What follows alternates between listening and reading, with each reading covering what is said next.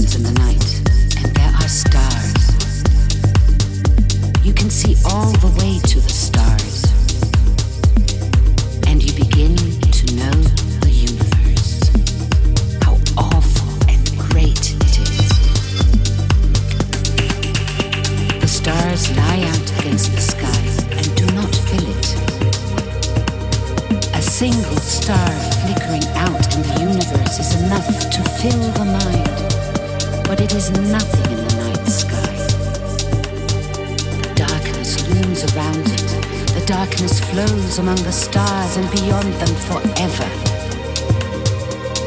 In the beginning, that is how it was. But there were no stars.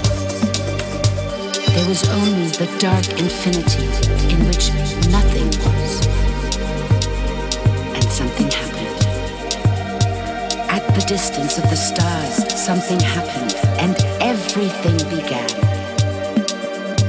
The word did not come into being, but it was.